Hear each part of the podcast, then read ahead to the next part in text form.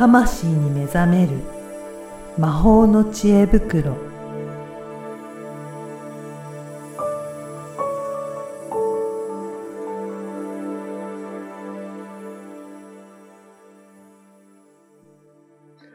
こんにちは、小ラボの岡田です。こんにちは、リアルスピリチュアリスト橋本由美です。ゆみさん、今年もよろしくお願いします。今年もよろしくお願いします。はい、2023年1回目の配信となりますが、そうだ、うん明けましておめでとうございます。明けましておめでとうございます。ね、はい。うん今年ね、20 2023年始まりましたけど、はい。今年ってどうなんですかね？どういう年になりそうなのとかありますかね？そうですね。もう、あのー今年は12月の下旬あたりからもう開いてる感じなんですけど。開いてる？はい。そうそうそう。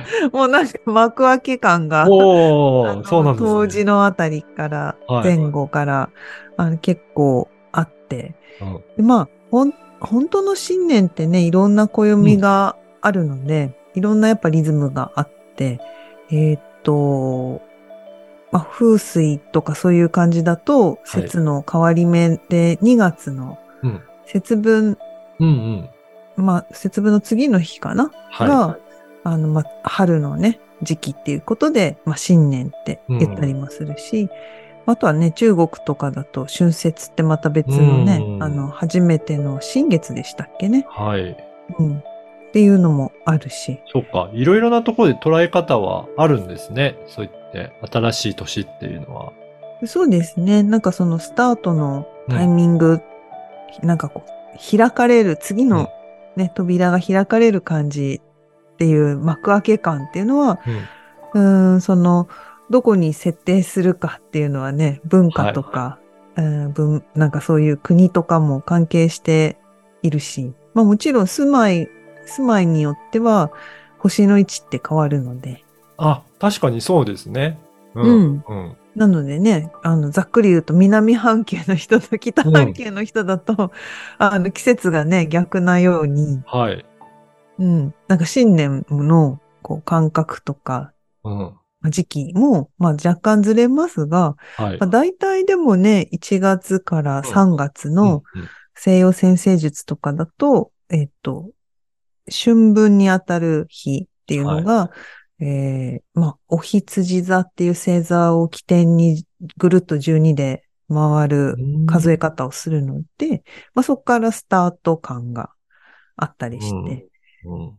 まあ、そう、そうこう言うと、12月のその、えー当時から春分までの間っていうのは、なんかいろいろこう、締め切った扉のいろんなところをこう開き始めるような、ああ。新年が一個じゃなくて、こっちの扉が開かれ、こっちの扉が開かれ、窓が開かれ、うんうんうん。で、春分の時にはもう全開、あの、全部で、あ家の中通しても、まあ寒くーうん。ないっていうかね、なんかこう新しい風が、こう、お家の中をこう通っていくような。ええなんなんかそんなうん。そうなんですね。なんか新しい、あんまりそういうふうにおっしゃる方いらっしゃらなかったので、皆さうん。ん自分の考えのもと、いついつから新年ですって言われる方多かったので、そうやって順番に焼いていって、さあ新しく迎えるっていうと、本当に新しい方風がいっぱい入ってきそうなイメージが持てますね。うん。だからなんかこう、ここからうん。変わるっていうね、入学式的なものもはいあ。るけど、やっぱ入学式に至るまでに準備するじゃないですか。ね、そうですよね。制服、うん、届いて着てみて、写真撮って。うん。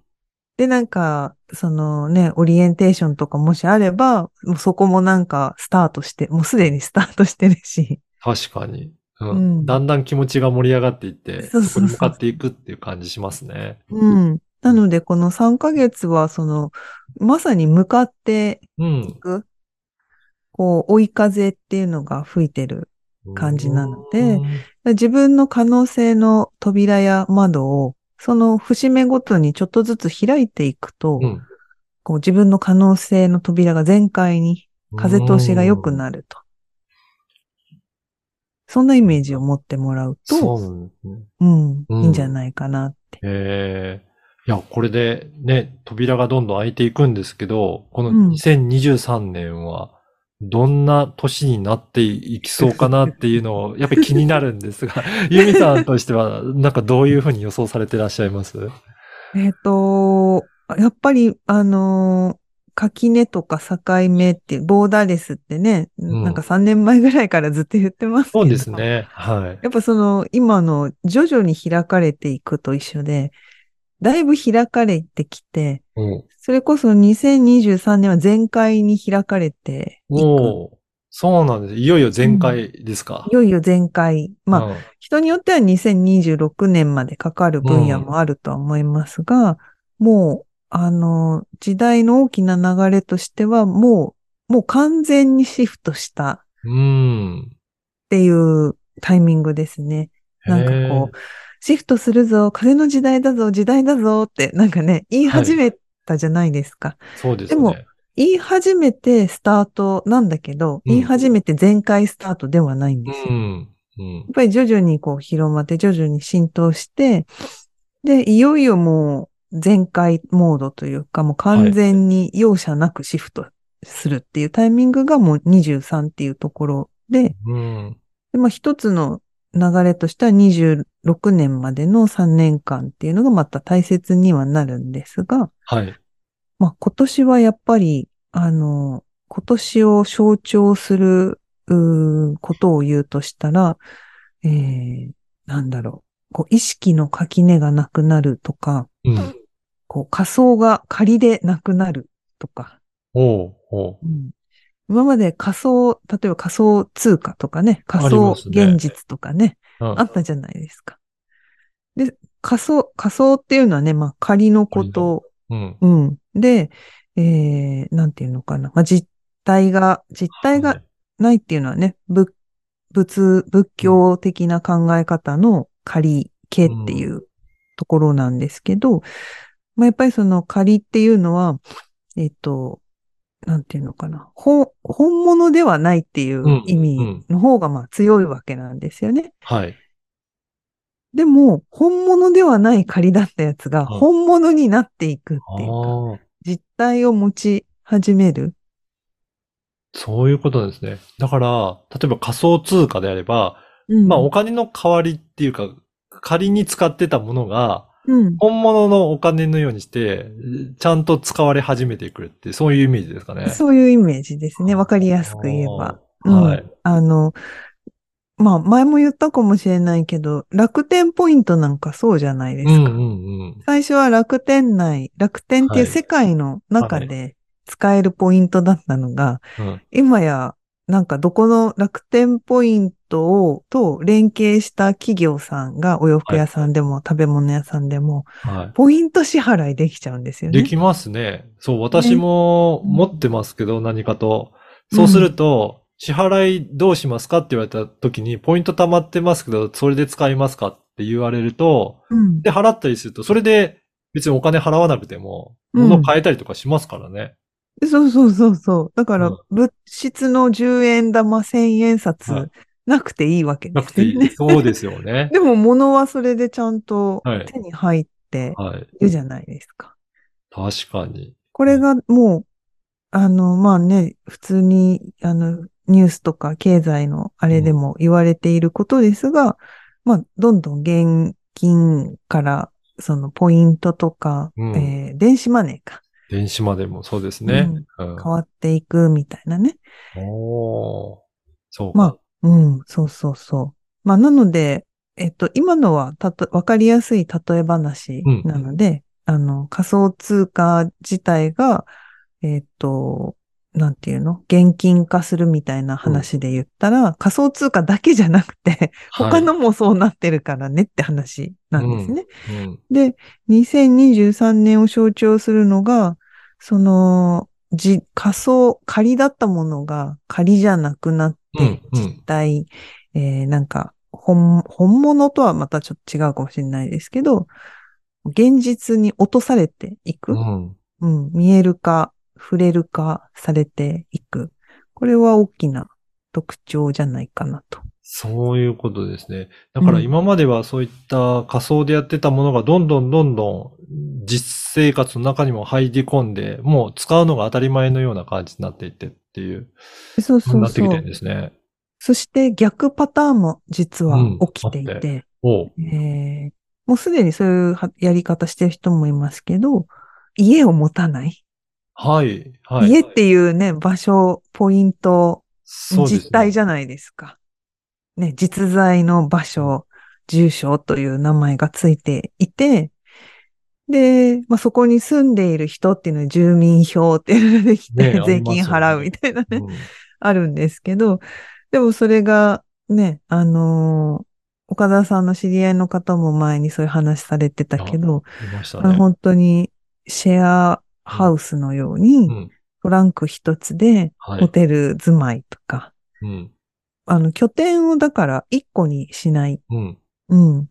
これも、まあ、前そういう話してたと思うんですけど、それがかなりしん広まるというか、うん。あの、変なこと、なんか、え、そんなこと？みたいうんうな、んちょっと奇抜に感じなくなってくるって言えばいいですかね。確かにそうです。あの、うん今仕事のやり方も、うん。別にどこの場所行って仕事をするっていうわけではなくて、うん私もそうなんですけど、うん。パソコンがあればそこで仕事できちゃうし、うん。それこそオフィスいなくても、いろいろできるようになってきてるから、うん。拠点っていう考えがあんまり、ええなんかそれほど重要じゃなくなってるのかなっていうのは感じますね。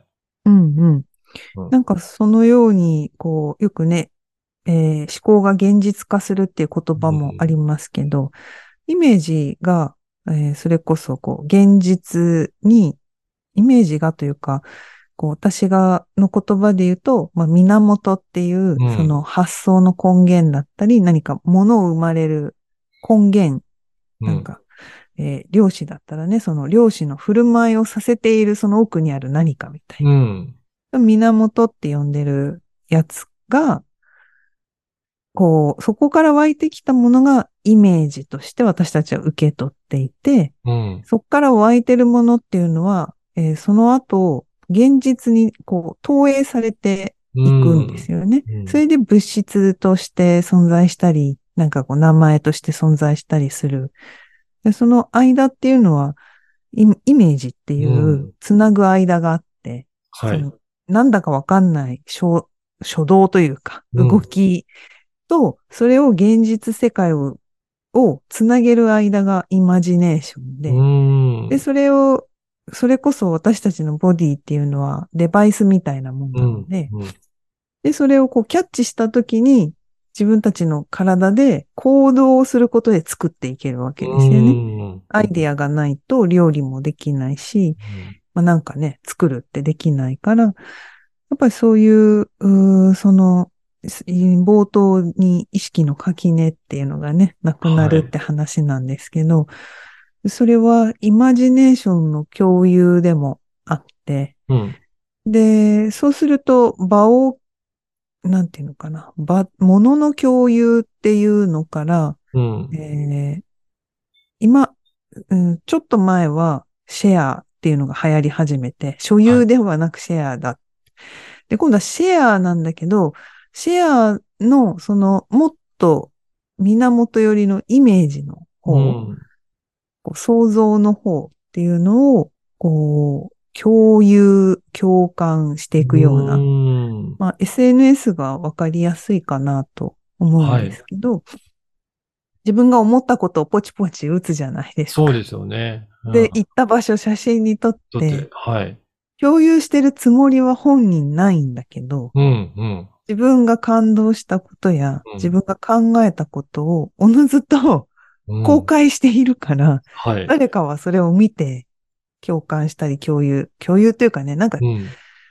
なんだろう。なんかもうその世界にいるイはいメージ、感動、なんでもそうだけど、その世界に誰でも入れる。うん。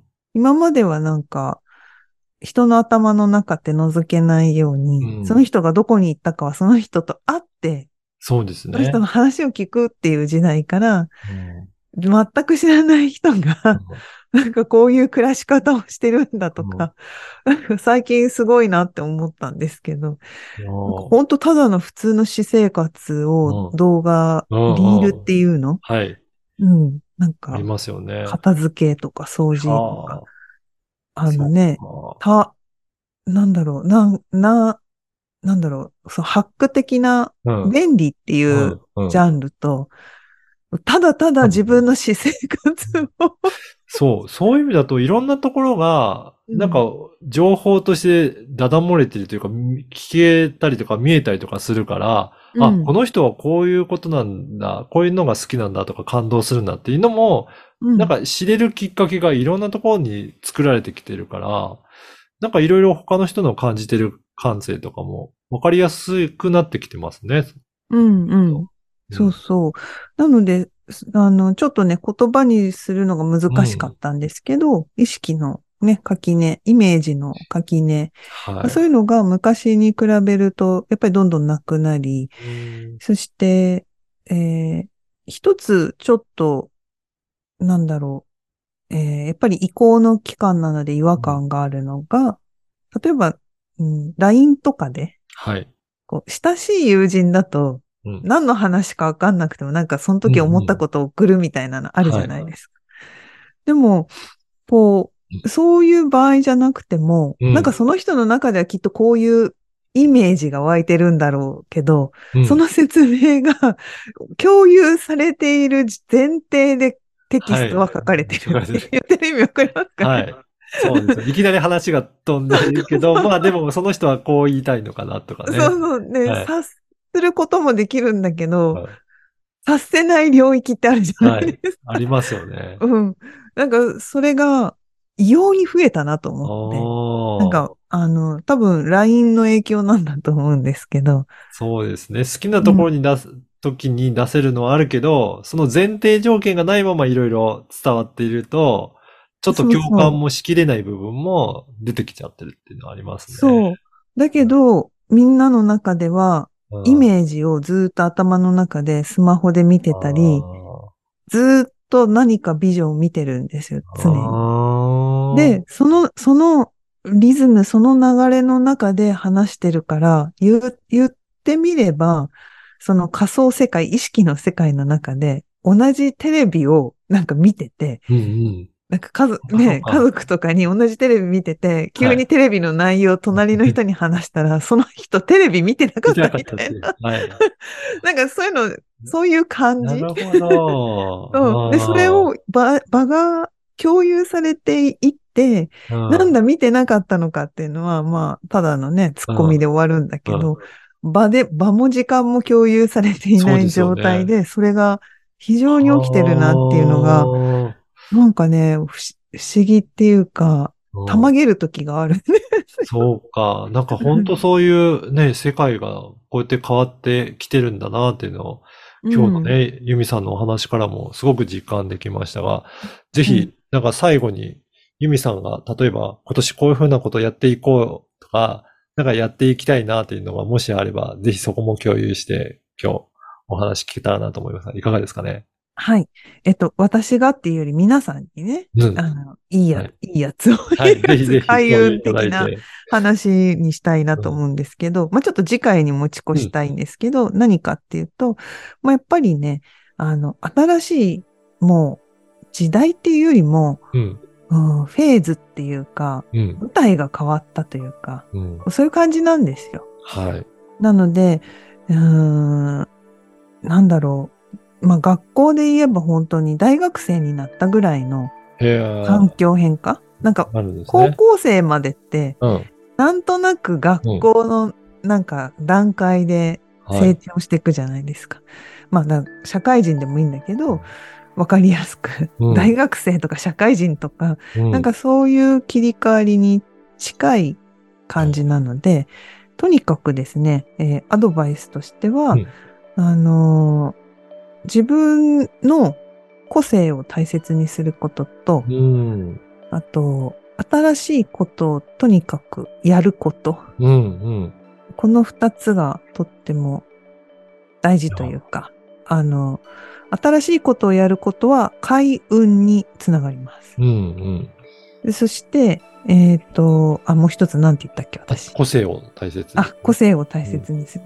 個性を大切にするっていうのは、運気の上昇に関わっていきうます。ん。うん。なので、やっぱり開いた後運んでいかなきゃいけないから、うんうんね、あこう上に上げていきたいので、うん新しいことをどんどんやって、あの、自分の個性っていうのを新しく磨いていく。うん。私なんだろうって自分探しを過去にするのではなく、うん。新しい新境地の中での自分の個性っていうのを、こう見つけながら、うん。ブラッシュアップしながら進んでいくと、まあ3年5年後っていうのがかなり様変わりしていると思います。いや、ぜひちょっと、これは次回にももう少し深くお話聞いてみたいなと思いますので、はいぜひ皆さんも次回もお楽しみにしていただければと思います。はいゆみさん、今回もありがとうございました。ありがとうございました。